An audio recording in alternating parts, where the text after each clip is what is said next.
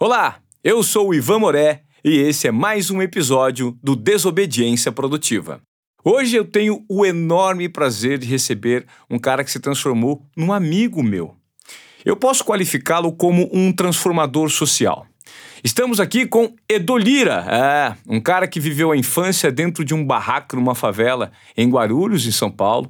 O pai ingressou no crime e foi parar na prisão.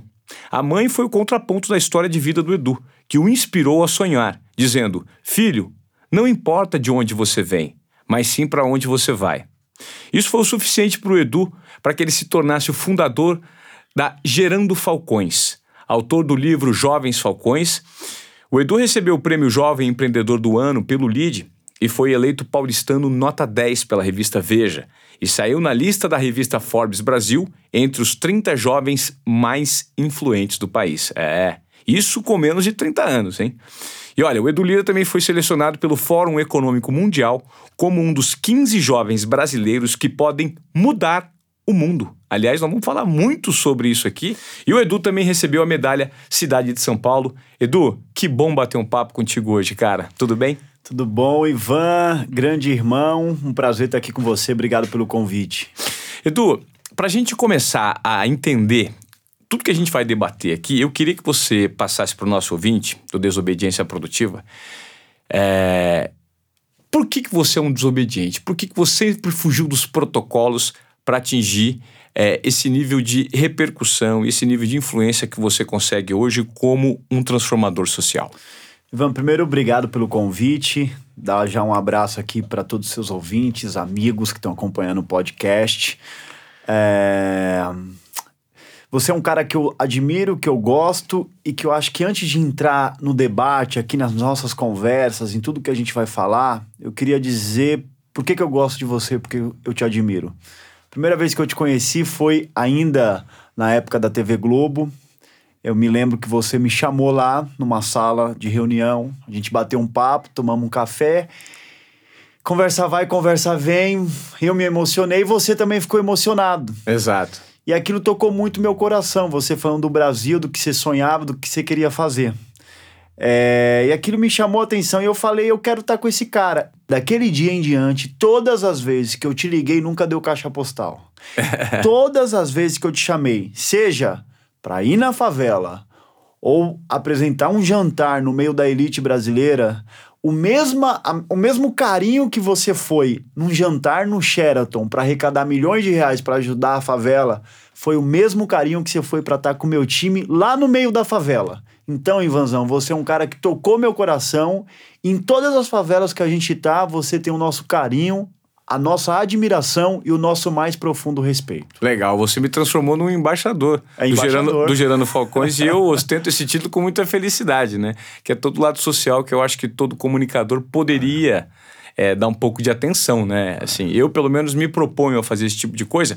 Mas, Edu, obrigado pelos elogios. Vamos entrar no papo, porque assim, você hoje é, lidera uma ONG que transforma a vida de pessoas de baixa renda. E Exato. esse é um debate muito importante nesse país que nós vivemos hoje em dia. E eu queria que você falasse para o pessoal entender como foi o início da sua história e como você conseguiu é, é, capitalizar essa liderança nesse meio tão difícil e tão marginalizado no Brasil hoje, que são as favelas. Legal. Ivanzão, eu nasci dentro de um barraco numa favela em Guarulhos, São Paulo, como você mencionou. Eu morava num barraco que não tinha chão de cimento, era um chão batido de terra. E meus pais não tinham grana para me comprar um berço para dormir, me colocaram para dormir dentro de uma banheira azul nos meus nove primeiros meses de vida. E meu pai acabou, queria ser presidente de uma empresa, mas na favela virou presidente só que de uma quadrilha que roubava cargas. E meu pai foi preso indiciado por roubar banco. Então, a partir daquele instante, eu tive que crescer visitando meu pai dentro de um presídio. E, e tive que crescer vendo minha mãe sendo revistada nua na minha frente nas visitas ao meu pai.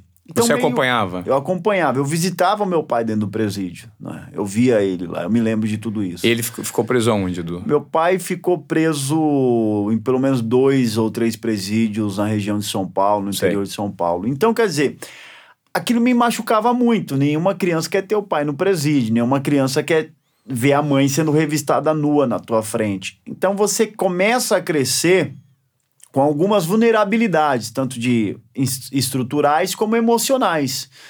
Então, eu costumo dizer, Ivanzão, que é como o meio onde eu vivia é como se ele tentasse jogar um vírus na minha cabeça. Qual que era o vírus? Olha, cara, você é pobre, você não pode. Olha quem é teu pai, você não pode. Olha o barraco que tu vive, tu não pode. A, a minha sorte, o que me faz estar aqui com você hoje, falando com os teus ouvintes, com os teus amigos, é, é que minha mãe foi extraordinária. Então, todo dia minha mãe jogava o antivírus. Então, o vírus tentava acabar com o meu software mental dizendo ah, e destruir minha autoestima. Minha mãe jogava o antivírus e falava: mentira, você pode, olha quem é você, olha o seu potencial, você pode ir onde você quiser, você pode chegar lá. Então, como que minha mãe fazia isso, Ivanzão? Minha mãe me criou como diarista, limpando casa no centro de São Paulo, mas quando minha mãe voltava pro barraco, todo dia ela olhava nos meus olhos e me dizia: filho. Não importa de onde você vem, o que importa na vida é para onde você vai e você pode ir para onde você quiser. Então eu tô aqui hoje por conta da minha preta, da minha rainha. Então eu fui estudar, não formei, mas estudei um bom tempo. Depois escrevi um livro chamado Jovens Falcões, publiquei o livro de forma independente, montei um time com 30 jovens na favela, treinei todo mundo e a gente vendia o livro de porta em porta por R$ 9,99. Isso no comecinho, dessa Lá ideia atrás. de desenvolver a sua, a Lá sua atrás. Tá. Aí em três meses nós vendemos 5 mil livros. E eu peguei esse dinheiro e falei, agora eu vou usar todo o meu potencial para mudar a favela, para mudar essa realidade que eu estou inserido. E aí eu criei o Gerando Falcões. Então, Gerando Falcões existe há seis anos, Ivanzão. Começou muito pequenininho, no quarto de casa, com mais três pessoas que me ajudou a fundar. Só que o sonho grande foi me levando, como eu digo, a criar o meu próprio mapa para romper a desigualdade social. Eu tive que saltar muitos muros e fazer muitas pontes para chegar aqui. Mas foi possível. O ponto é, foi possível para mim, mas para a grande maioria ainda não é possível. Então, o meu trabalho é fazer com que o que aconteceu na minha vida possa ser replicado e acontecer na vida de muitos outros jovens. Que histórias como a minha não seja uma exceção, mas seja regra no nosso país. Está muito distante por conta do fosso social e da desigualdade, mas o trabalho de muitos indivíduos e dos cidadãos fazendo a coisa certa pode alterar esse cenário. Edu, na verdade, na prática, o seu objetivo é trabalhar numa sombra onde a luz do Estado e do poder público ela não chega, né? Não é basicamente chega. isso. E o que, que você nota? Como que você nota o ambiente na favela e a precariedade com que as pessoas vivem hoje em dia e como é essa carência do poder público numa favela? Ivanzão, é, eu acho que o, o, o, hoje em cada município brasileiro tem pelo menos uma organização civil, uma ONG. Uh, ah, são milhares de ONGs no Brasil hoje. E essas entidades sociais, esses empreendedores sociais, eu acredito até que deveriam ser ainda mais valorizados pela sociedade. Eu entendo que deveria ter ainda mais espaços de mídia e de debates, porque essas pessoas precisam de luz, porque elas estão tentando resolver problemas históricos na sociedade que o governo falhou e não foi, não foi capaz de resolver. E de repente, hoje ainda não consegue. Quer dizer, de repente, não. Hoje a gente tem uma amostra evidente da quantidade de pessoas de baixa renda que estão proliferando abaixo da linha da pobreza, que estão proliferando, e a gente nota que o poder público não é que não alcança, sequer faz esforço para alcançar. Exatamente, é incapaz de chegar em determinados lugares do governo. Então, a maioria das favelas que a gente trabalha hoje, Vanzão, vou te dar um exemplo prático. São favelas autogerenciadas. Então, o que, que, o que, que isso significa? Que o Estado não está lá dentro oferecendo os serviços básicos, por exemplo, de saúde, de educação, de saneamento básico. Então, são favelas cujo o prefeito não é necessariamente o prefeito eleito pelo povo, mas pode ser que seja um traficante que assumiu o poder. Perfeito. Ou um pastor. Ou uma milícia. Ou um padre. Ou uma milícia. Tá certo? Então a gente entra nesses espaços de extrema pobreza, que são autogerenciados, para a gente oferecer aquilo que o Estado deveria oferecer. Então, qual, qual é a minha linha de raciocínio? O que, que eu penso? O, o Elon Musk está trabalhando para levar para colonizar Marte. Esses empreendedores estão trabalhando para levar saúde e educação para as crianças, para fazer as crianças aprender a ler, a escrever, a interpretar um texto, a ter acesso à dignidade através de programas é, de educação. Então, esses empreendedores, e não só eu, mas toda uma comunidade, um ecossistema de empreendedores no Brasil precisam receber mais luz, mais visibilidade, porque eles estão exatamente fazendo aquilo da qual o Estado hoje uh, não consegue fazer na sua totalidade. De que forma você faz isso na prática, Edu, para que o pessoal é, que está nos ouvindo entenda? Então, por exemplo, você é, muito se, se, se explica né, que você não pode dar o, o peixe, mas uhum. você tem que ensinar a pescar. De que forma você consegue atuar de uma maneira que você ocupa, de certa forma, entre aspas, o lugar do Estado. Você não dá mantimento, não dá dinheiro. Como funciona o trabalho especificamente? Ivan, boa pergunta. A gente era uma ONG uh, em Poá, na cidade de Camel. E aí a gente começou a crescer, crescer. E um dia eu fui questionado da seguinte forma, de uma forma muito carinhosa por um dos meus mentores. Edu... É, só para esclarecer, Poá, a cidade de Camel fica na Grande São Paulo, Grande né? São Paulo, na Grande exato. São Paulo. E a pergunta é, Edu, você precisa ser menos egoísta. Eu falei, por quê? Porque você está pensando só na sua favela e você teria que pensar na favela de todos. Foi um bom ponto, um bom questionamento aquilo para mim. É, e a partir daquele momento nasceu um sonho no meu coração de que a gente iria criar a mais transformadora rede de ONGs do planeta e colocar a desigualdade da favela no museu. Então hoje o Gerando Falcões é uma rede de ONGs uh, que tem debaixo do seu chapéu uh, ONGs que já existem e que se associam, se vinculam, que entram na nossa rede. E uma vez que entra na rede, a gente investe tecnologia social, gestão para fazer o impacto, uh, treinamento de liderança para desenvolver talentos dentro da unidade e recurso financeiro. Então hoje a gente está em sete unidades, vamos terminar o ano com nove ou dez unidades, atendendo mais de 30 favelas no Brasil e agora construindo um plano estratégico para os próximos três anos a gente chegar uh, em quase 100 unidades em todo o Brasil. É, a gente trabalha com foco em educação, utilizando a cultura e o esporte para fortalecer a educação. Os nossos projetos são feitos dentro da escola, em parceria com a, unidade é, escolar. A gente trabalha para cair a evasão, para ajudar no reforço escolar das crianças, utilizando desde aulas de tênis, futsal, skate, percussão, teatro. E quando o. Então, isso para crianças entre 6 a 14. A partir daí, a gente coloca esse jovem na qualificação profissional. Formar para o mercado, para que ele tenha independência no futuro e sucesso. Ele consiga romper com a desigualdade social e acessar o um emprego e a renda. A gente percebeu, Ivanzão, que o nervo mais delicado do corpo humano é o bolso. Se o bolso está vazio, as pessoas cometem um monte de atrocidades. Então a gente precisa colocar o dinheiro no bolso do pobre e erguer a cabeça dele e fazer ele ter dignidade. Para que isso aconteça, ele tem que trabalhar e se sentir valorizado e ter autoestima. Exatamente, tem que ter autoestima e tem que ser formado. A gente tem que. Eu acho que uma das formas, Ivanzão, isso é um ponto interessante para a gente diminuir a desigualdade ou acabar com ela, é desenvolver habilidade nas pessoas.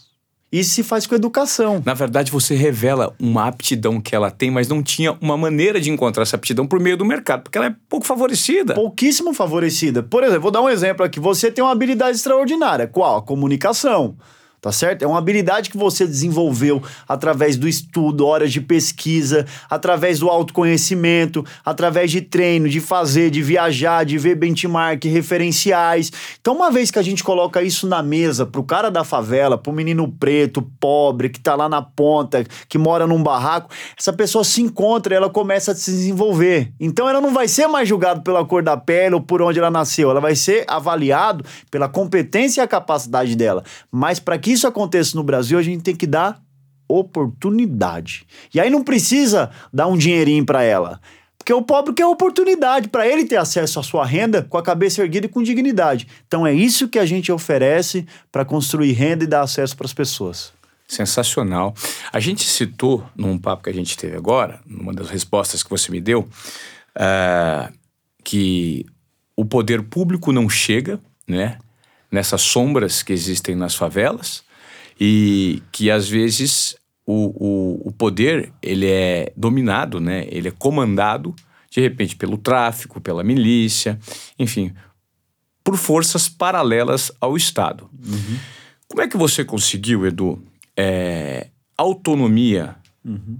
e, assim, diria, uma autorização para você promover o bem num lugar em que essas forças paralelas atuam? Isso é um bom ponto, Ivan. É, cada estado e região tem a sua peculiaridade. São Paulo, por exemplo, já que você entrou no tema, São Paulo, por exemplo, você tem uma única facção criminosa que lidera a grande maioria das favelas. Então eles têm uma regra, têm uma lei, e você entendendo isso, você consegue permear. Por exemplo, quando você vai para alguns lugares do Nordeste, já é mais confuso, porque tem mais de uma facção. E o grande exemplo disso que a gente tem hoje é no Rio de Janeiro, que são cinco facções e elas brigam muito entre si pelo território e o uso do espaço para é, o comércio do, do narcotráfico. Então isso deixa as coisas mais complexas. Como que a gente faz para tentar diminuir o risco e resolver essa, esse tema? A gente nunca, por exemplo, eu vou entrar numa favela lá no morro, sei lá, do Vidigal, tô dando um exemplo. Eu nunca mando um líder meu aqui de São Paulo, um executivo da nossa favela, para a favela do outro. Então a gente sempre encontra a liderança local. Então, nosso desafio é encontrar heróis e heroínas em favelas do Brasil, porque uma vez que esse cara é de lá, Ivanzão, ou essa líder é de lá, ela tem já um vínculo, um relacionamento e é uma liderança genuinamente local e respeitada por todos os atores sociais. Então não sou eu, é ele próprio. O meu papel é potencializar. Desculpa, meu papel é potencializar para que ele não morra no meio do caminho para que ele tenha acesso, recurso e seja empoderado para fazer.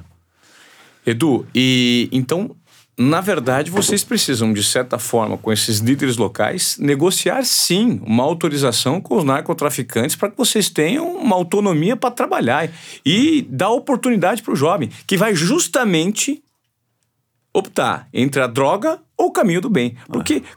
convenhamos, a droga é um caminho muito mais fácil e ainda é o que seduz. Ah o jovem que nasce dentro de uma favela, não é? Com certeza. Ivanzão, como a gente falou minutos atrás, o prefeito lá, ou o governador, não é aquele eleito pelo povo, tem um outro. Então a culpa não é nossa. Uma vez que existe um prefeito lá, uma liderança que não é é, é, a, a, tradicional, a gente tem que ter um diálogo de compreensão e entendimento de como isso vai ser realizado. Agora eu tenho um limite. Qual que é o meu limite? Ético. Ele não vai na minha casa, não tem o meu número de celular e não vai na minha festa de aniversário. Entendi. Entendido o limite, a gente pode uh, uh, uh, executar e avançar com o trabalho dentro da favela. É um desafio. É um desafio, mas que até hoje nós temos vencido. Agora, o outro grande desafio uh, Ivanzão, é oferecer serviços de qualidade para a favela, é ter laboratórios com bons computadores, com Wi-Fi, com, com professores bem treinados e qualificados, é oferecer aulas de programação para esse jovem amanhã não trabalhar como empacotador no mercado. Não é isso que a gente quer, não desqualificando quem hoje está trabalhando Sim. nessa situação, nessa área, mas existe muito mais pro cara da favela. A gente tem uma frase que eu digo sempre, que o próximo Bill Gates pode ser que saia da favela. Então imagina, o sucesso não pode vir só de Harvard, ou Stanford, ou FGV. Eu não tenho nada contra, eu tenho milhares de amigos que vieram de Harvard, de Stanford, da FGV, mas eu acredito que o sucesso também pode vir da favela. Então, quanto mais armas entrarem na favela, mais traficantes e bandidos. Agora, quanto mais grafite, mais gêmeos tá certo? Sim. Quanto mais computadores, mais tecnologia, mais programadores, mais futuro. Quanto mais comunicação, mais Ivan Moraes. Então é esse jogo que precisa ser revertido com a participação de toda a sociedade. É, o trabalho que você faz é um trabalho de mobilização das pessoas que potencialmente podem contribuir para sua uhum. causa, né? E isso que eu acho que é muito bacana, porque você consegue tocar o coração de algumas pessoas que têm o poder da comunicação, da transformação, da Exato. visibilidade. Imagina só, se todo mundo que tivesse é, um nível de influência muito grande na sociedade, é, vamos dar aí exemplo, jogadores de futebol, artistas uhum. de, de, novela, de cinema, tivesse um real envolvimento uhum. na transformação de vida do próximo ou dos menos favorecidos, certamente a gente ia ter um país um pouco mais, mais igualitário. Uhum. Não que seja a função dos transformadores, a função é do Estado. Uhum. Todos nós pagamos impostos e precisamos ter esse retorno, uhum. principalmente os menos favorecidos. Uhum. Mas enfim, eu acho muito bacana esse tipo de trabalho de conscientização que você faz. É, e, Edu, acho que o ponto que fez com que você tivesse. ah. Deixa eu te fazer uma pergunta. E como que a gente faz para engajar ainda mais pessoas, artistas, comunicadores, como você mencionou agora?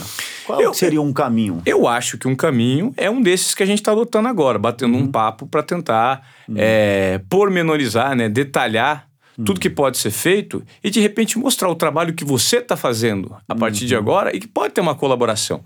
Então você aí que está nos ouvindo, se de repente é, quiser ser um colaborador de alguma forma, porque eu encontrei o Edu, preciso dar esse testemunho. Eu encontrei o Edu por meio de um amigo em comum é, chamado Rafael Esbarai, um cara que trabalha na TV Globo uma pessoa muito, muito qualificada, muito capacitada. Eu sempre senti a necessidade de ajudar o próximo, mas eu não sabia de que forma né? Pagando um boleto de 100, 150 reais por mês por, um, uma instituição de caridade ou indo visitar um abrigo. Quer dizer, eu nunca encontrei o formato certo, porque eu acho que a, a, a principal forma da gente doar é, não necessariamente é financeira, mas é doando o seu tempo, o seu cérebro, a uhum. sua atenção, né? É, é, e um pouco do seu propósito para uma causa de transformação, desde que uhum. aquilo seja verdadeiro, seja seu, do coração, uhum. né? Então eu sempre procurei isso na minha vida. E aí o Esbarai, esse Rafael Esbarai, um amigo que nós temos em comum, me falou: Ivan, olha, você quer tanto colaborar, eu vou te apresentar um cara que está fazendo um trabalho maravilhoso.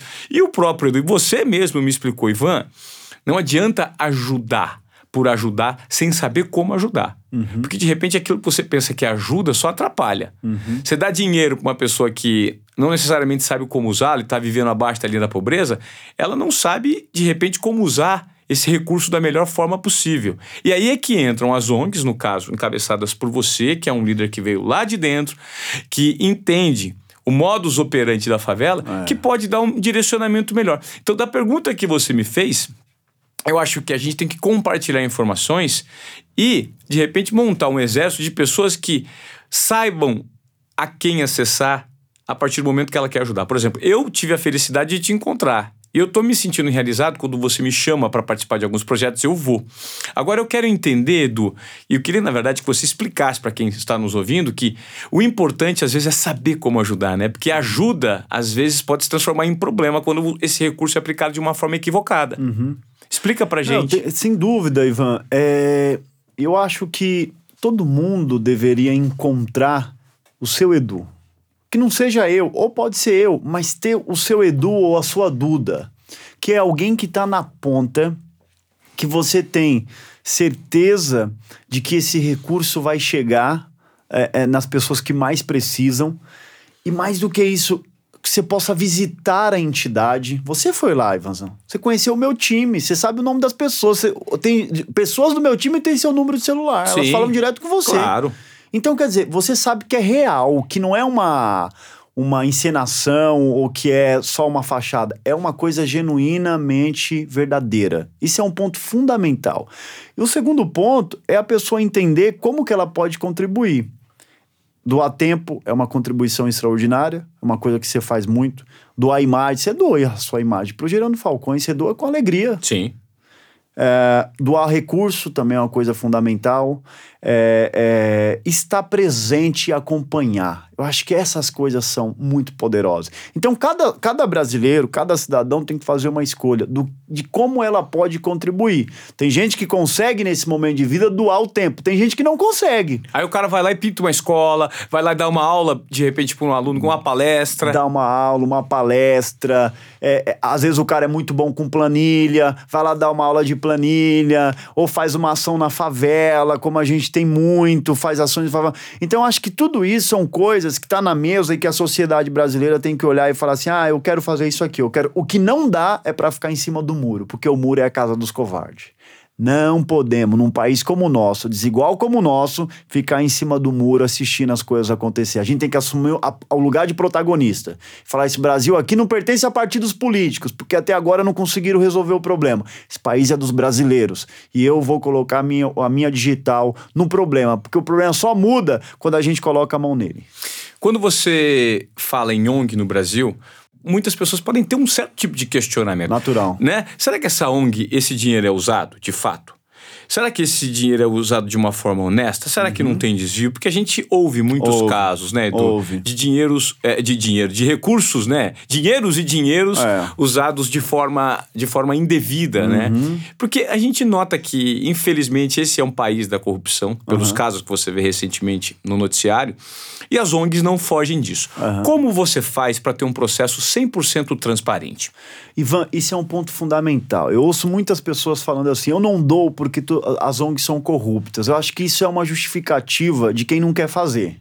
Não dá pra gente acreditar que todo político é corrupto, ou que todo pastor é bandido, ou que todo jogador de futebol é mulherengo, apronta com o povo por aí. Não pode, não tá correto. Não dá para generalizar tudo, Não né? podemos generalizar tudo. Tem muita gente séria por aí fazendo as coisas corretas. Então, eu acho que é, as pessoas, por isso que eu digo, tem que encontrar o seu Edu e a sua Duda. Se você tivesse dúvida, Ivanzão, que eu tava por aí aprontando, você não estaria comigo. Claro. Você não vai eh, colocar. Vincular minha imagem Vincular a sua imagem, um anos de história, charlatão. sua luta. Sim, imagina. Não é? Você não vai colocar. Então, Imagina. eu acho que é, é, é, a gente pri- primeiro precisa entender, olhar para aquela ONG e falar quem está em torno dela, quem já apoia ela. Porque pessoas sérias, por exemplo, Gerando Falcões hoje é apoiado pela Ambev, KPMG, audita nossas contas, centavo por centavo é auditado, a gente manda para a sociedade, são patrocinados pela Microsoft, pela Oracle, pelo Itaú, pela Visa.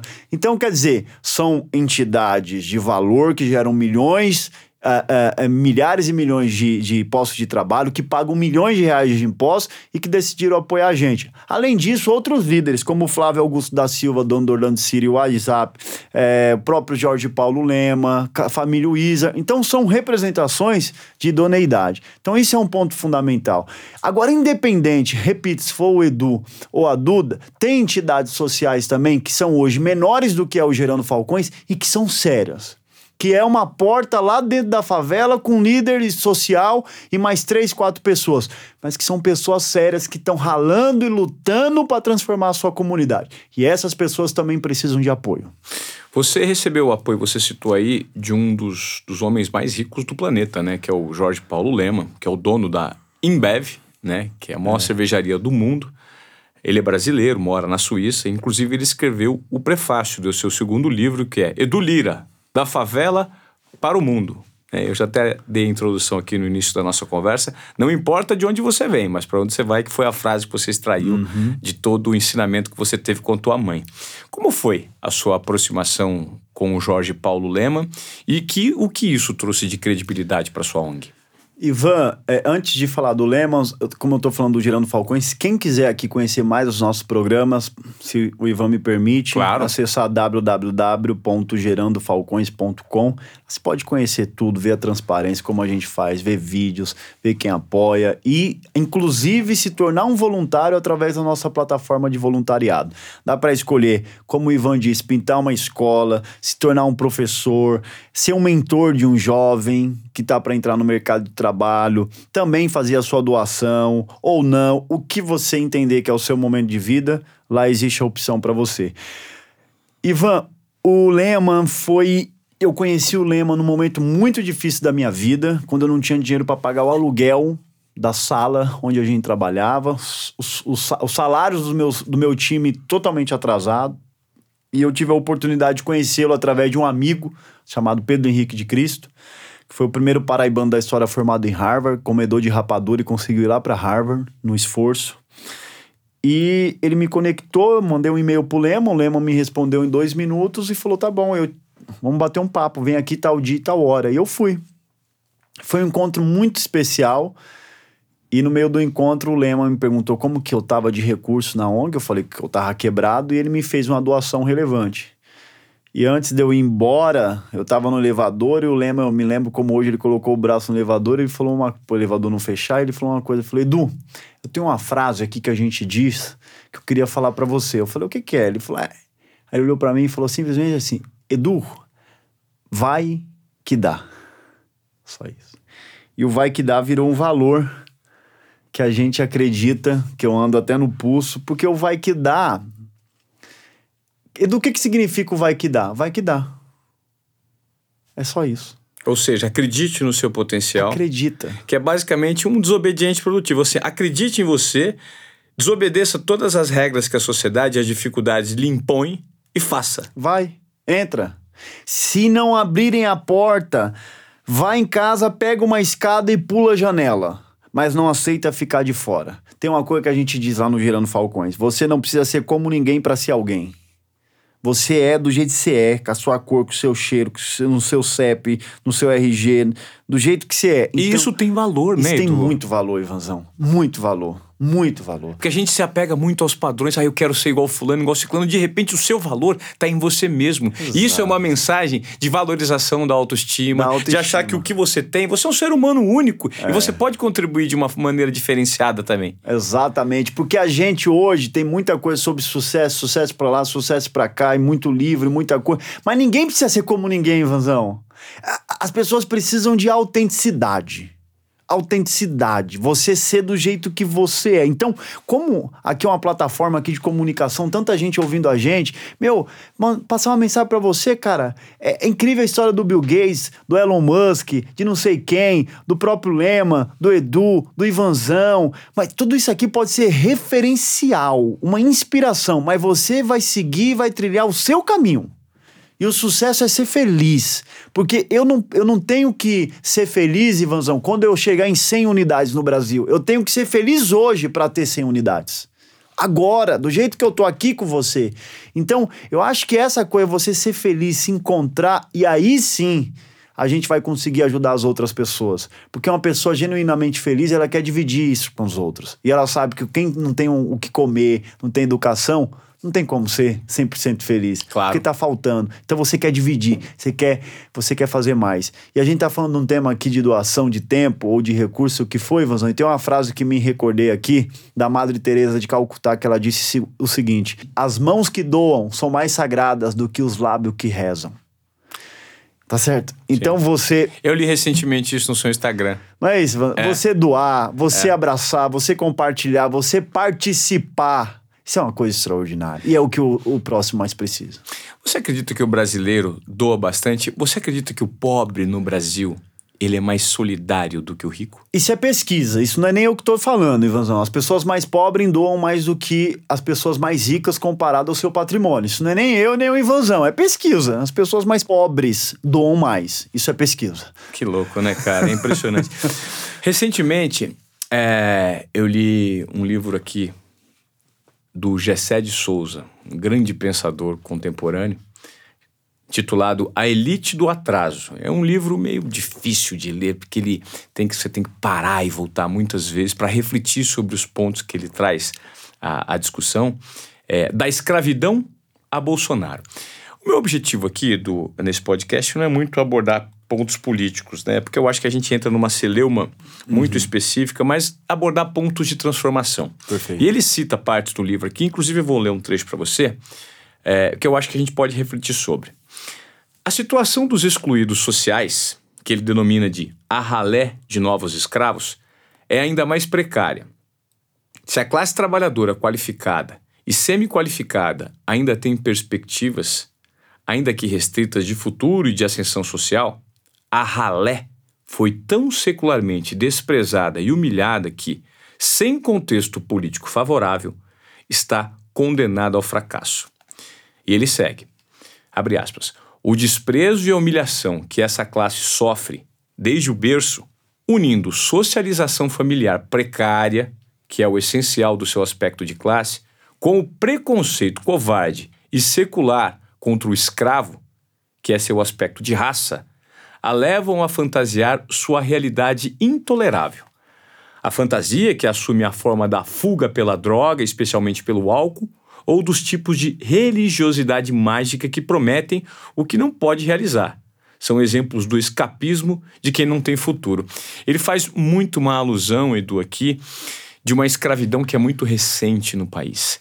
E toda a nossa sociedade, ou pelo menos a base da nossa sociedade, ainda é formatada numa escravidão recente. Uhum. Você concorda com isso? É, ainda, a gente ainda colhe as consequências de um passado cruel que marginalizou, machucou.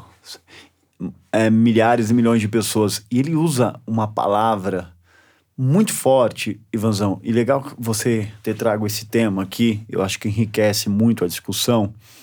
Que ele diz de uma, de uma classe social que está condenada à pobreza e à miséria. Condenada. E, e, embora é, seja difícil reconhecer isso, mas esse cara tem toda a razão quando ele fala isso, que são pessoas que nascem e morrem, e milhões de pessoas, é, é, na mesma condição, na mesma situação de vida. Eu acho que só tem uma coisa que pode absolver as pessoas: a educação. É a base de tudo, né, Edu? É. E é por esse caminho que você tenta dar sustentação pro, pro pessoal que você atende. Exatamente. E, e, e, e para quem nasceu condenado à pobreza extrema, são essas ferramentas sociais de empoderamento e de desenvolver habilidade nas pessoas que pode mudar o curso da vida delas. E aí, Ivanzão, para fazer, eu falo sempre que a inclusão social é um milagre, é um milagre da inclusão social. Você pegar alguém que estava sentenciado a ser, inclusive, um bandido, ou um traficante, ou um assassino, ou um sequestrador, e você inverter o jogo da vida dela e colocar ela para trabalhar na Faria Lima, na Paulista, na Ambev, na Motorola, do lado de alguém que estudou em Harvard, se colocar um jovem preto para entrar no elevador lá na Paulista, sendo que é a primeira vez dele que ele entrou no elevador chega até nervoso transpirando. Isso é, uma inclu... Isso é um milagre da inclusão. É um milagre. Isso é uma coisa extraordinária. Então, a conversa e a discussão, Ivan, eu acho que tem iniciativas incríveis no Brasil que estão fazendo isso, como nós conversamos aqui no início, de empreendedores sociais estão fazendo a coisa certa e lutando para resolver problemas históricos no Brasil, de segurança, de saúde, educação. O questionamento é como que a gente dá escala para isso? Como que a gente faz é, é, isso chegar na vida de mais e mais pessoas?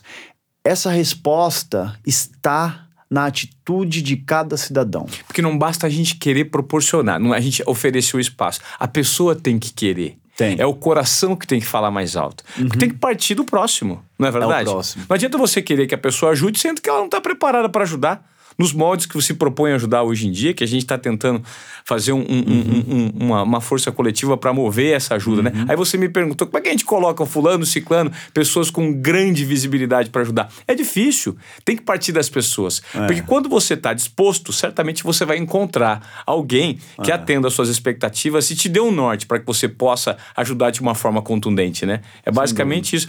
Edu, eu queria que você falasse, por exemplo, um pouquinho mais do seu histórico familiar em relação ao seu pai. É, tem uma história muito curiosa, gente, que o Edu conta, que o pai dele, né, seu pai ficou preso por um, não sei por quanto tempo. Ficou uns três anos preso. Três anos preso. E você falou que seu pai é, é, Eu já fui nas palestras do Edu, que são. Ele, ele atinge muitas pessoas, porque ele fala dessa maneira que ele está se dirigindo a vocês aqui. Ele fala muito do coração, né? É, e como que foi essa, essa, essa transformação do seu pai, que estava no, no, no crime e conseguiu sair? Pois é, meu pai. Eu tenho um orgulho danado do meu pai. É, eu tive por muito tempo, Ivanzão, no meu pai o exemplo do que eu não poderia ser. Isso é bom também na vida, você saber o que você não deve ser. E minha mãe resgatou a minha família como um todo. É, é, tem uma história curiosa que um dia foram me entregar um prêmio de empreendedor social do ano, acho que era aí que você estava se referindo. colocaram é os donos do, de um banco, Ita, do Banco Itaú, não tem problema dizer, para me entregar o prêmio. Casa Fazando, todo mundo lá, gravata borboleta. Eu peguei o prêmio né? E aí eles me deram um microfone e falaram, fala aí. Aí eu não aguentei, eu olhei para eles eu falei, meu pai amava o banco de vocês. E o meu pai preso foi indiciado por roubar banco. Mas eu não sei se meu pai roubou o banco deles, eu acho que não. Com certeza não. Mas o que eu queria dizer, hoje o Itaú é um apoiador nosso, a família, o casal é, são próximos. É, meu pai tá em casa, trabalhando bem, é um cara atleta, eu corro com ele aos finais de semana. Agora ele é avô, minha filhinha Luísa é, nasceu, tá com quatro meses. Então, eu acredito assim, Vanzão, com as minhas experiências de vida, que pau que nasce torto não tá sentenciado a morrer torto. Tem saída, tem virada. Eu vejo isso dentro de casa, com meu pai. Por isso que hoje, dentro do Gerando Falcão, a gente tem um programa é, é chamado Recomeçar, que você conhece o Leonardo Precioso. Aliás, eu inclusive, é... eu fiquei de agendar uma visita minha Agora em agosto, com o Leonardo, que a gente vai bater um papo com os, É, com os, os, os O- encarcerados. né? Encarcerados, é.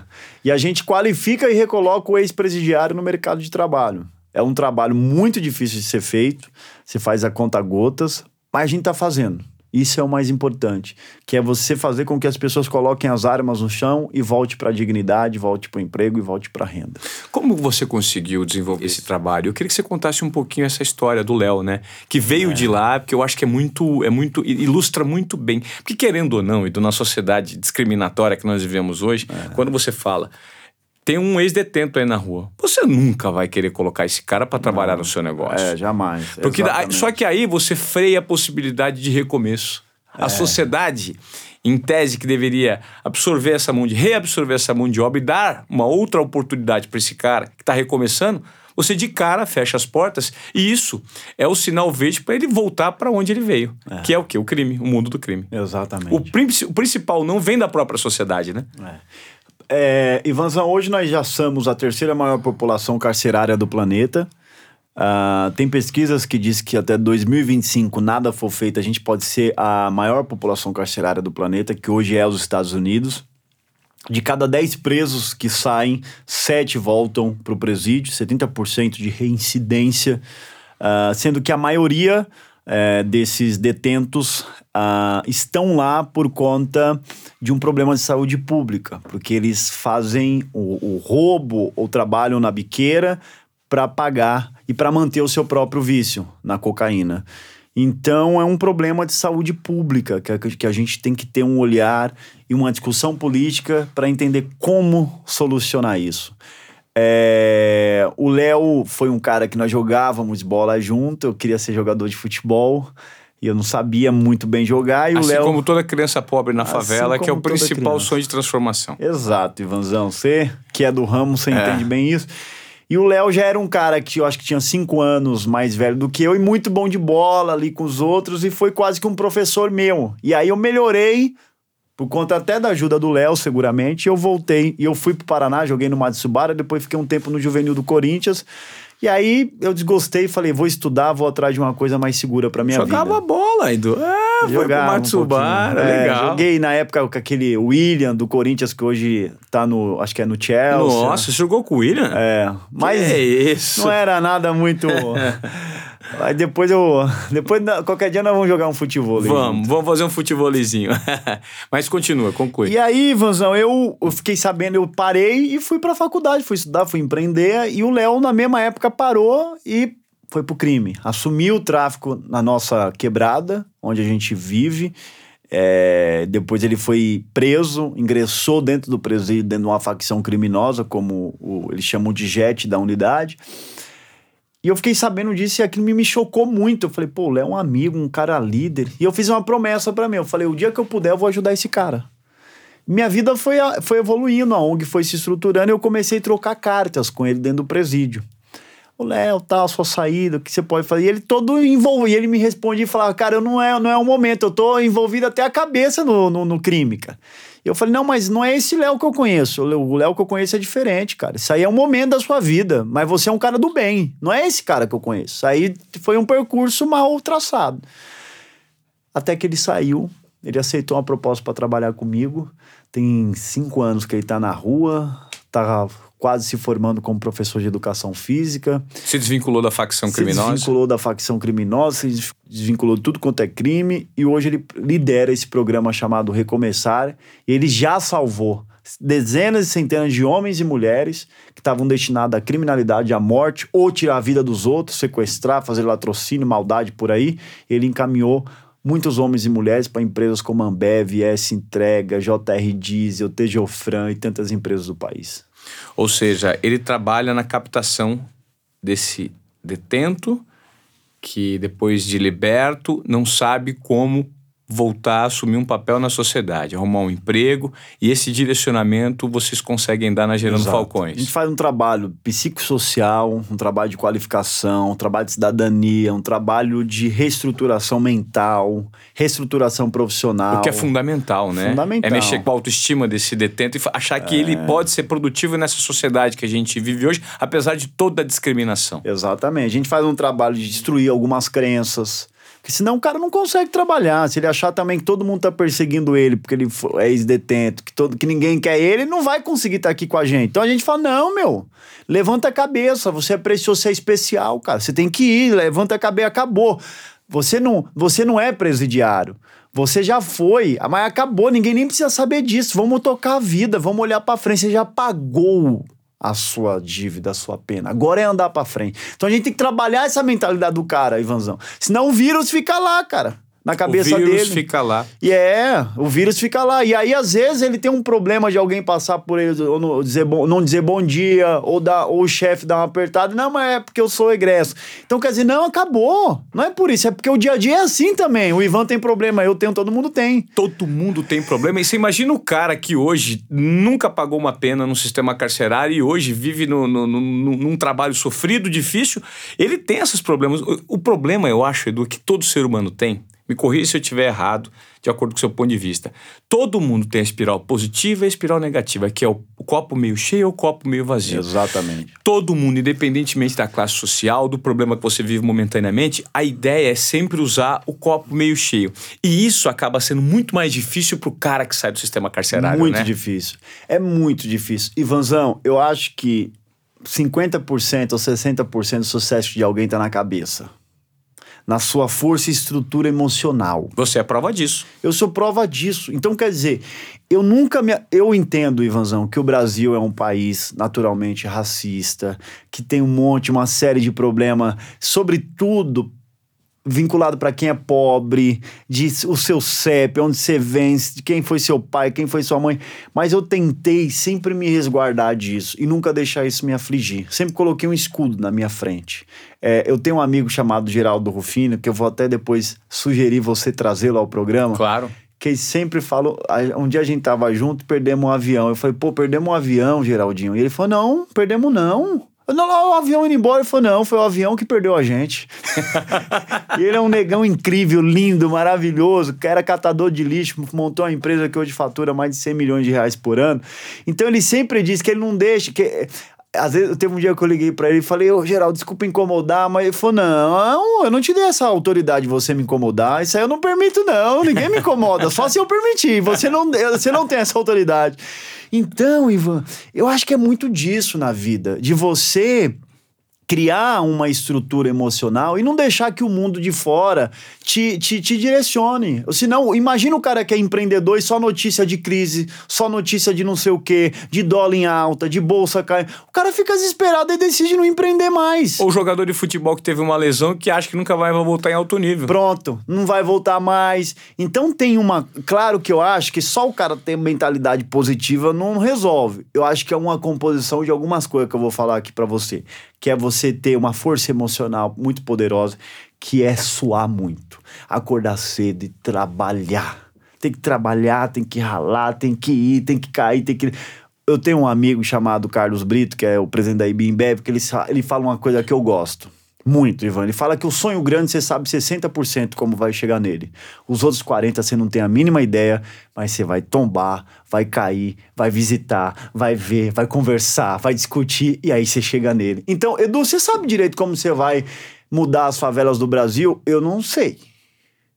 Eu sei 60%. O restante eu vou descobrir tomando porrada, dando porrada também. Tentativa e erro, né? Tentativa e erro. Então eu acho que essas coisas, Ivanzão, é, é uma das coisas que a gente fala todo dia na favela pros nossos jovens. Levanta a cabeça, encara.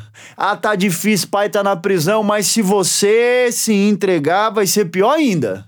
Então, e pros adultos a gente também diz: tudo aquilo que você diz pros seus filhos fazer, faça você. É verdade. e a gana que existe numas, nas crianças da favela de transformação, parece que ela é mais genuína, né, Edu? É. Quando o fogo nos olhos aparece, parece que ele é indestrutível mesmo, né? É. Ivanzão, eu tava com dono de uma das maiores escolas do Brasil que ele oferece bolsas de, de ensino. Desculpa, ele tem uma escola privada que no meio de muitas crianças e pais têm condição de pagar, ele dá bolsas para que crianças de favela possam entrar na escola dele. Ele falou que, que o jovem entra na escola, ensino médio, por exemplo. O nivelamento dele é muito para baixo dos demais que estudaram a vida inteira na escola. Mas tem um período que se ele não desiste, ele passa essa curva, ele falou para mim que o índice de nota desses meninos da favela, em questão de oito meses a um ano, é radicalmente acima das crianças da classe alta na escola dele. É porque é o seguinte, se o cara não desiste, ele cria uma estrutura, uma musculatura emocional que faz com que ele se supere É e supere aí. inclusive os outros. Ivanzão, você matou a charada. O difícil é essa fase inicial. Adaptação. Adaptação é quando você não, não, não confia em si próprio, não acredita ah, que você não é dali, que aquilo não te pertence, que ir pra Faria Lima não é pra você, que fazer uma viagem, que ir pra faculdade não é. Tem um momento que a pessoa se aceita, ela entende que ela merece, eu também mereço essa bagaça, esse lugar aqui também é meu, por que não é meu? Aí acabou. Aí ele come... aí a curva de crescimento dele é em ascensão. E aí junta a capacidade de sobrevivência que ele aprendeu na favela, sobreviver no meio de tiro, de fome, de violência. Aí ninguém segura esse sujeito mais. Entendi. E aí ele vai. Sensacional. Edu, eu queria trazer à tona aqui um outro assunto que eu acho super importante a gente discutir, porque quando a gente fala de ONGs e de sistemas eh, montados para ajudar os menos favorecidos, subentende que tudo é caridade. Né? Eu acho que esse é um- uma interpretação equivocada que, inclusive, eu tive num papo com uma das suas, dos seus soldados lá do Gerando Falcões, num papo que eu tive voltando de pó uma vez de carona. Ela me explicou o seguinte: Ivan, hoje você pode remunerar uma pessoa para ser CEO de uma grande companhia. E essa companhia não necessariamente visa ajudar o próximo. Ela busca única e exclusivamente lucro, vender alguma coisa, é, adquirir, adquirir é, é, mais e mais é, seguidores, enfim, mais pessoas adeptas àquele produto. E ela me explicou, ela falou assim, Ivan, olha, dá para você remunerar, porque as grandes cabeças hoje estão trabalhando nas grandes corporações. Por que não podemos trazer essas grandes cabeças para trabalhar em corporações que ajudam o próximo, que ajudam o menos favorecido? Por que, que essas pessoas não podem ser remuneradas? Então, assim, me explica um pouquinho sobre isso, que todo o esquema da Gerando Falcões existem pessoas qualificadas, capazes e que também têm o direito a ter uma remuneração que estão trabalhando num negócio que precisa ser remunerado, sim. Sim. Inclusive, eu, eu deixo o convite aqui para sua audiência, Ivanzão. Quem quiser trabalhar com ONG, Uhum. por favor, entre no nosso site e manda, se cadastra lá. Porque um dos meus maiores desafios é encontrar gente boa para trabalhar no terceiro setor. É, e assim, e remunerada, né? E remunerado. A gente tem, veja bem, a gente tem voluntários, e é importante. Claro, eu sou um deles, Você né? é um deles. Sim. Eu não te pago um real Sim. pra você me ajudar como você me ajuda. Dentro do seu tempo, da sua disponibilidade. Que é o meu propósito. que é o seu propósito de vida. Exatamente. Agora eu tenho pessoas que decidiram não estar no mercado tradicional e ir trabalhar comigo na favela. E essas pessoas são dignamente remuneradas para fazer isso. Por que, que elas são remuneradas? Porque elas vivem para isso, porque elas têm meta no Gerando Falcões. Todo mundo que trabalha no Gerando Falcões tem cinco KPIs. KPIs é uma palavra que a gente usa para falar de meta. Então cada um tem cinco objetivos. Pode ser objetivos, pode ser desafios anuais, pode ser sonhos anuais. Então cada um tem cinco e são essas pessoas são medidas semana a semana da sua performance. Então quer dizer, elas estão ali para causar impacto. Eu tenho que reportar os meus resultados para meus investidores, para os meus conselheiros. Eu tenho que eu tenho reunião, reuniões de board para dizer, ó, nós estamos aqui, nós se comprometemos em fazer isso, nós estamos aqui em tanto por cento. E só apertado, os caras botam calor em mim, Edu, mas como que você vai melhorar isso? Como que você vai fazer isso? O que, que você vai. Então, quer dizer, é um time trabalhando, todo mundo uma mesma visão, com plano de carreira, com horário, com saída, com método, com tudo. E isso, Ivanzão, francamente, é uma coisa que eu não sabia fazer, mas eu fui pedir ajuda. Então, esse é um dos grandes aprendizados. Eu acho que hoje os líderes não precisam ter resposta, precisam ter pergunta e ir atrás. E nós trouxemos todo esse, apara esse, é, é, esse aparelho de gestão, esse sistema de gestão que tem fazido muito a gente crescer. Quando a gente implantou o modelo de gestão, a gente estava no finalzinho do ano, outubro, e a gente mediu.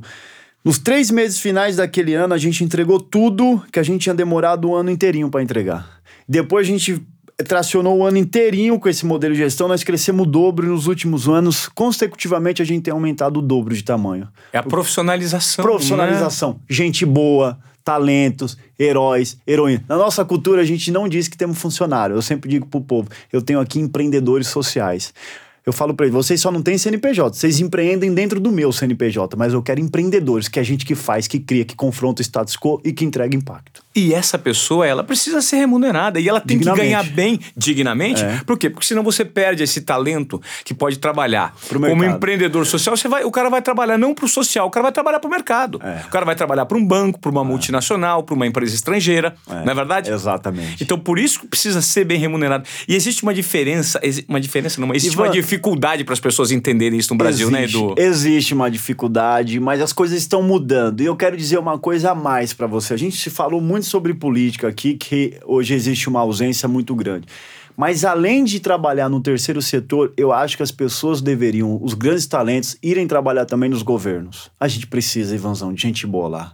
Não necessariamente se eleger a um cargo de deputado, ou também, também. Mas trabalhar em cargos técnicos, executivos, em funções do dia a dia operacionais. Quando a gente conseguir fazer com que essa turma que tem acesso à universidade, que tem um diploma bilíngue, que sabe que tem um apara, o aparelho, sabe, que sabe fazer, vá para o governo. A gente precisa das melhores pessoas lá, Ivanzão. As melhores cabeças, As né? melhores cabeças. Senão vai ficar sempre aquela coisa difícil de fazer que a gente põe o dinheiro dos nossos impostos e não tem um retorno. O problema é que você tem uma máquina monstruosa com um milhão de engrenagens funcionando dentro delas. Exato. E para você fazer com que as principais engrenagens comecem a rodar de uma forma específica de um novo movimento, você tem que mexer em muitas outras engrenagens menores que não necessariamente estão dispostas a mudar. É Exatamente. É Exatamente. Essa é a dor de cabeça. Por isso que pessoas como você hoje, que são os transformadores sociais. Você falou de, de boas cabeças é, na política, né, Edu, que a gente precisa fomentar. Você é um transformador social. É, a empresa que você, a, a ONG que você é, encabeça, ela é toda auditada, é tudo uhum. feito às claras. Você tem patrocínio e apoio de grandes corporações internacionais e você está conseguindo atingir muita gente. Você vislumbra é, a médio, longo prazo algum cargo político? Ivanzão, o meu posicionamento é de fomentar e inspirar para que jovens talentos ingressem na política. Uh, eu acho que aquele discurso muito de não, não entra na política, não faz isso. Eu acho que a gente tem que repensar como que a gente comunica isso para a população, porque senão nós vamos espantar as pessoas, ninguém vai querer e vai ficar sempre na mão dos corruptos de gente ruim. Sim. No entanto, eu entendo que eu encontrei o meu lugar. Fala, Edu, você encontrou o seu lugar? Encontrei. Sou muito feliz aonde eu tô e aonde eu faço. E eu entendo que eu estou criando e cada vez mais aprofundando o impacto em escala muito poderoso no Brasil. Então eu encontrei o meu lugar e eu sou feliz aqui. No entanto, eu acho que nós somos seres políticos e a minha participação enquanto um ser político, um ente político, não é uma linha de falar sobre o presidente ou governador ou vereador ou de partido A ou B. É muito mais um posicionamento de inspirar e fomentar com que boas pessoas, boas cabeças ingressem na política para tirar as pessoas ruins que estão por aí. Entendi. Você, na verdade, trabalha num, numa, numa linha de inspiração paralela para que você mude o cenário atual. Exatamente. Você assim, você fomenta pessoas inteligentes e cérebros que de repente possam vir das minorias para que ocupem Exato. um cargo de, de, gestão. Uma renovação política, ter mais mulheres lá, mais pretos, mais gays, mais pessoas da base, da ponta, para que tenha representação, mais pessoas da favela que se candidatam, porque as pessoas sempre vêm de fora pegar voto na favela, trocando por cesta, por um bujão de gás, por um negócio pro cara que tá pobre ali no desespero e vai e vende o voto. Mas não elege o cara de dentro da favela. Porque o líder da favela tá vinculado ao tráfico de drogas. É, Normalmente, né? É o que a, a ideia é você desconstruir essa, essa proporção. Exatamente. Então a gente tem que fazer um movimento de discutir as coisas importantes do nosso país, Ivanzão, sabe? Como você está fazendo aqui através do podcast. É, é, e essa discussão é uma coisa que parece que não tem efeito naquele momento, mas tem, porque isso vai entrando, vai fomentando, vai construindo massa crítica, as pessoas vão tomando decisões no dia a dia de começar a fazer a coisa certa, de refletir mais sobre o seu voto, de refletir sobre a pessoa, se a pessoa que você está votando de fato representa a sua classe social, se de fato tem uma participação ativa dentro da sua comunidade ou na sua cidade, ou se é uma pessoa que está ali baseado em interesses apenas pessoais, ser eleito e nunca mais voltar ou voltar só depois de quatro anos. Que é o que basicamente acontece. É o que mais favela. acontece. É então a grande que... hipocrisia dos políticos na. É né? uma hipocrisia. Então a gente tem que refletir sobre isso. Não, não dá para impedir que um candidato entre na favela, porque a favela é um espaço geográfico pertencente ao país de todos. O cara pode entrar. E é um enorme curral eleitoral. É o né? nome, mas o, o, voto ali é seu. Você pode votar em quem você quiser. Então, é, é, é fomentar com que as lideranças de favela, de periferia, embarque é, nesse processo é muito importante e que tenham voz. Até mesmo porque, Edu, como é que você vai é, esperar, né? Do cidadão que mora na favela é menos favorecido, não tem um prato de comida para comer no almoço, ele é. se preocupe e tenha um, um, posicionamento crítico diante de tudo que está acontecendo no país. É muito As complexo. prioridades são muito difíceis, né? O bolso é. dele, o cara não tem dinheiro para dar para os filhos, não tem comida para colocar na mesa dos filhos. Exatamente. Né? Aí como é que o cara está preocupado com política? Ele vai trocar, assim, o voto dele a troco de um pacote de arroz. Exatamente. Né? E a ideia é justamente você pegar essa massa que vem, essa força de renovação da base dos jovens, uhum. com essa inclusão promovida pelas redes sociais, por essa Uhum. globalização e fazer com que a força saia dali. Porque Uhum. quando você tem é, lugar de fala, Uhum. você tem o poder nas mãos. Exato. E aí é ocupar os espaços, né, Ivan? Como você tem mencionado muito bem aí, porque a gente vai ter uma sociedade mais igualitária quando as pessoas da ponta e da base que representam aquele lugar também tiver o lugar de fala, como você falou participar do processo de voto no Congresso, ter, uma, ter pessoas de lá, estar nas empresas, tá certo? Sim. É, é, é, executivos que vieram de espaços desse, porque aí a gente vai conseguir promover de fato e celebrar a diversidade. Então, co como mudar o país? Eu falo, meu, meu ponto, um dos meus pontos que eu falo para os jovens da favela é, por mais difícil que seja, tenha sucesso. Tenha sucesso, cara. Queira crescer. É, tenha sucesso, tenha, vai atrás, vai e é o seu sucesso, não é o sucesso que eu quero, é o sucesso do seu ponto de largada até o ponto onde você consegue chegar, mediante a todos os obstáculos que tem na sua frente. É o seu sucesso, mas vai, porque aí a gente vai ter mais pessoas acessando esses espaços e ajudando a fazer as decisões certas. Bom, Edu, eu acho que foi bem legal o nosso papo. Você gostaria de acrescentar alguma outra coisa que eu não tenha te perguntado aqui nesse bate-papo super, é, eu acho que construtivo que a gente tem, de, de repente, mobilização aí, para que o pessoal comece a olhar um pouco mais para o próximo? De repente, alguma coisa que eu não abordei? Ivanzão, eu, eu acho que, na verdade, queria te agradecer aqui o tempo, a qualidade com que você está tocando esse projeto, é, o carinho, ver a infraestrutura aqui que você está mobilizando junto aos seus parceiros. Uh, agradecer é, com muito carinho pelo tempo que você doa ao nosso programa, ao Gerando Falcões, aos líderes, a como você trata não só a mim, mas a família Gerando Falcões, a outros líderes do Gerando Falcões, as pessoas que te acessam. Uh, eu acho que isso tudo que a gente tem falado aqui e a, o seu posicionamento é um exemplo e eu quero te parabenizar e receber aqui com muito carinho também o seu convite é, um ouvinte aqui do podcast, quero divulgar, quero difundir nas minhas redes também, porque merece ser ouvido por muita gente. Parabéns e tamo junto. Legal, Edu. Eu acho que o que nos une é o fato de sermos, é, como o próprio nome do podcast diz, né? Desobedientes produtivos. É muito que, bom. Que nada mais é do que você respeitar um protocolo que existe ah. até a página 2. É. Porque você vê que aquilo não vai te levar a nada. Então, assim, desobedeça. É. Só que de forma produtiva. É isso aí. Entendeu? Visando o bem, visando entregar resultados é acima da média. Então, eu acho que você também é um desobediente produtivo nesse aspecto, não é? Obrigado, irmão. Legal. Edu, foi um prazer estar com você. Espero que vocês tenham curtido esse papo com Edu Lira, o cabeça da ONG Gerando Falcões e no final das contas, uma dose de desobediência produtiva na veia não faz mal a ninguém. Valeu, gente!